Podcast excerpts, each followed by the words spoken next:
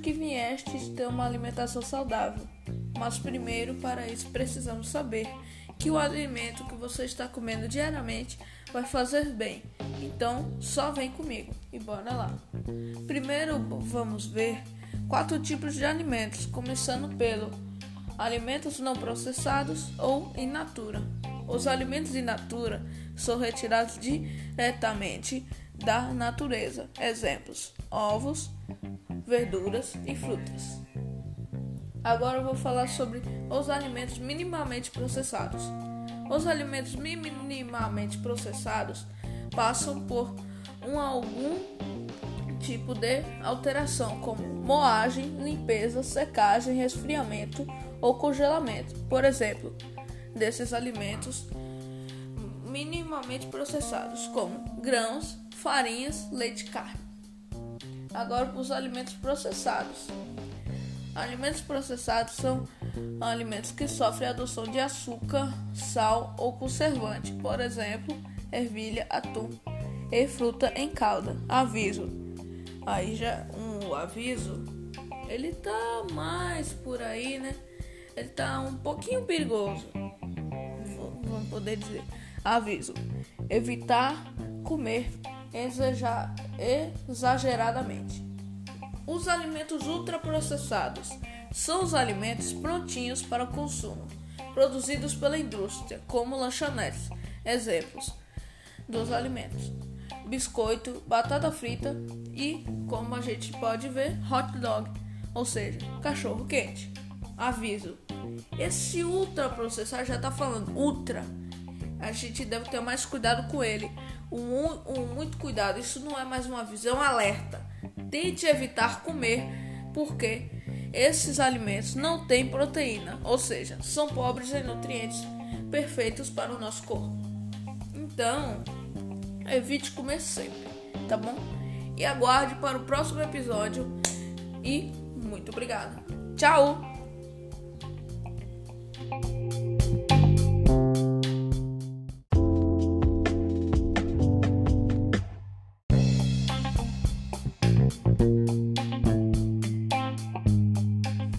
Olá, tudo bem? Hoje eu vou falar sobre os nutrientes. Aqui nesse temporada vai ser parte por parte, porque a gente precisa saber tudo do alimento, como eu falei lá. E para, ter, para se manter vivo, crescer com saúde e ter energia, o corpo humano precisa de nutrientes. E o que são nutrientes? Você me pergunta. Os nutrientes são substâncias presentes no nos alimentos em geral que são aproveitados pelo organismo, essenciais para seu funcionamento e necessárias para o crescimento do corpo e manutenção das suas estruturas, como os ossos, o coração, para ficar bombeando. Nessa agora que eu falei que os nutrientes estão em geral, em geral, mais ou menos, né? Como a gente pode ver na, na outra aula, a gente pode ver que os, os alimentos têm, têm muitas fases. Uma delas é os ultraprocessados, que são pobres em vitaminas, né?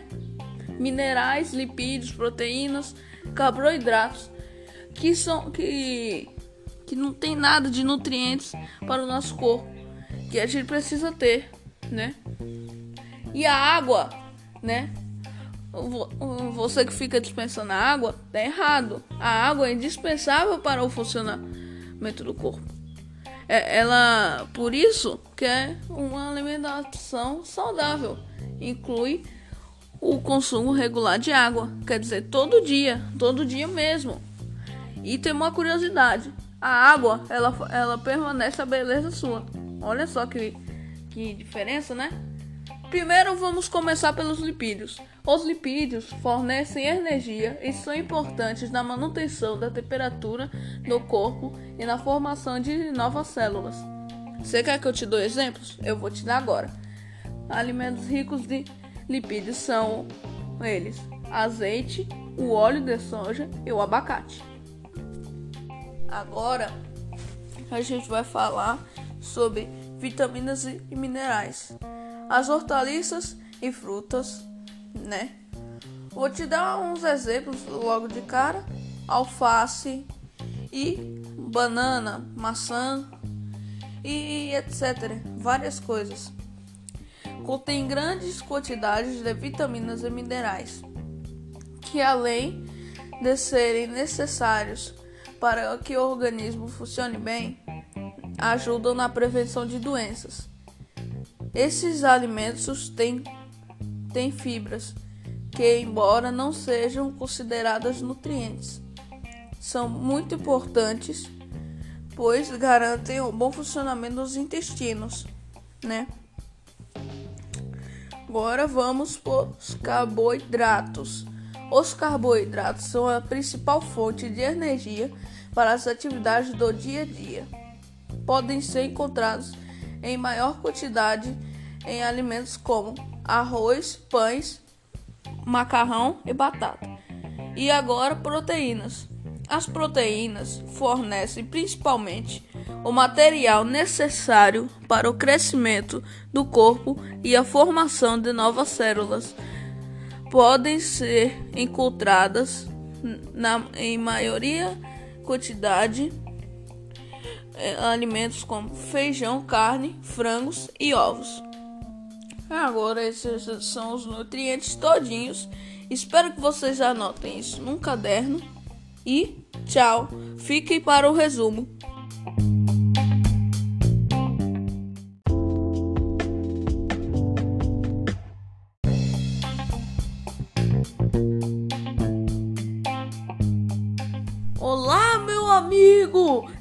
Saudade! Tamo, tamo no terceiro episódio. Não sei que episódio é esse, mas. Meu amigo, parabéns! Você chegou nesse episódio. Vamos começar, né? Aqui. Esse episódio vai começar sobre publicidade infantil. Mas pera aí. Publicidade infantil. Como ela influencia no sistema alimentar. Beleza? Porque se é o público, público-alvo é você, criança, adolescente, adulto, idoso, qualquer pessoa que esteja assistindo este podcast. E muito obrigado por assistir. Já aproveita e me segue aqui para mais dicas, tá bom? Então bora lá. A publicidade infantil, ela tem alguma influência com a alimentação das crianças? Sim.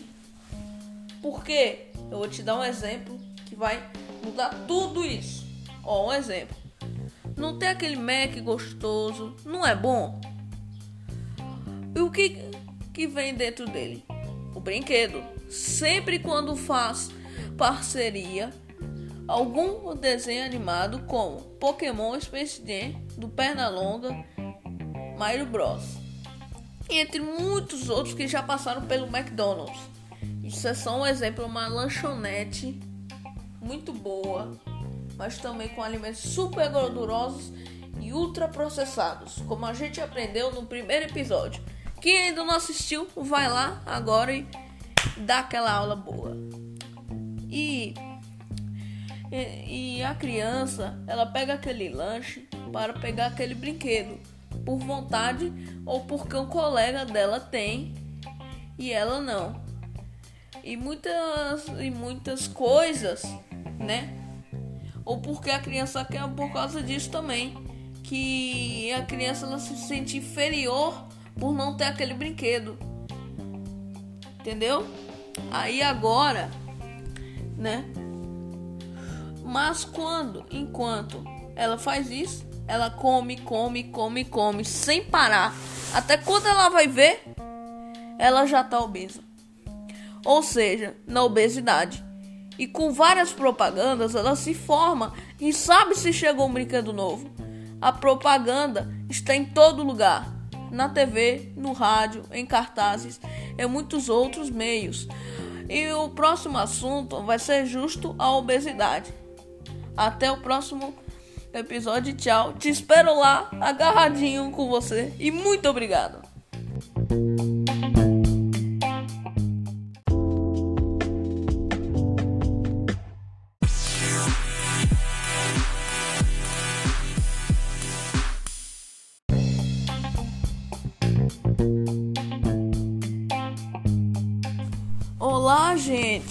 Tudo bem? Hoje eu vim falar sobre duas coisas em um mesmo vídeo: a obesidade e o que causa ela. Quero saber de vocês. Vou, vou dar 5 segundos. 1, 2, 3, 4, 5. O distúrbio alimentar, que é causado por nós, né? E eu vou falar sobre isso. Então, já bora começar. A obesidade é uma coisa que parece normal, mas não, é muito perigosa. Agora mesmo nessa Covid, a maioria das pessoas que morrem são obesas. Porque a obesidade, ela dificulta o trabalho do pulmão de respirar por causa da gordura acumulada no corpo. E isso é culpa do distúrbio alimentar. Olá! Quer ter um corpo mais saudável? Então me siga aqui para receber as dicas e só pega o fone. E se não tiver, ouve e vem comigo, né? Muito bom. Aí você vai ficar ligado, mas mas isso não depende de mim, depende de você fazer as dicas que eu tô te dando. Isso vai começar por você. Eu só tô dando as dicas, eu só tô te orientando. Mas vai começar de você. O distúrbio alimentar é causado por nós e, por não controlarmos a comida. E agora na pandemia, ansiedade que também causa o distúrbio alimentar. Porque queremos comer, comer, comer até a ansiedade acabar. E também é por descuido nosso com a comida, ou porque nem se liga, né? Porque algumas vezes ela não reflita, tipo assim, será que eu estou comendo esse alimento? Esse alimento vai fazer alguma coisa, vai vai será que esse alimento é bom para o meu corpo? Será que ele tem os nutrientes que eu necessito? Para melhorar minha saúde? Então é essa reflexão que a gente tem que ter no dia a dia. Muito obrigado e espero vocês no episódio final. Tchau!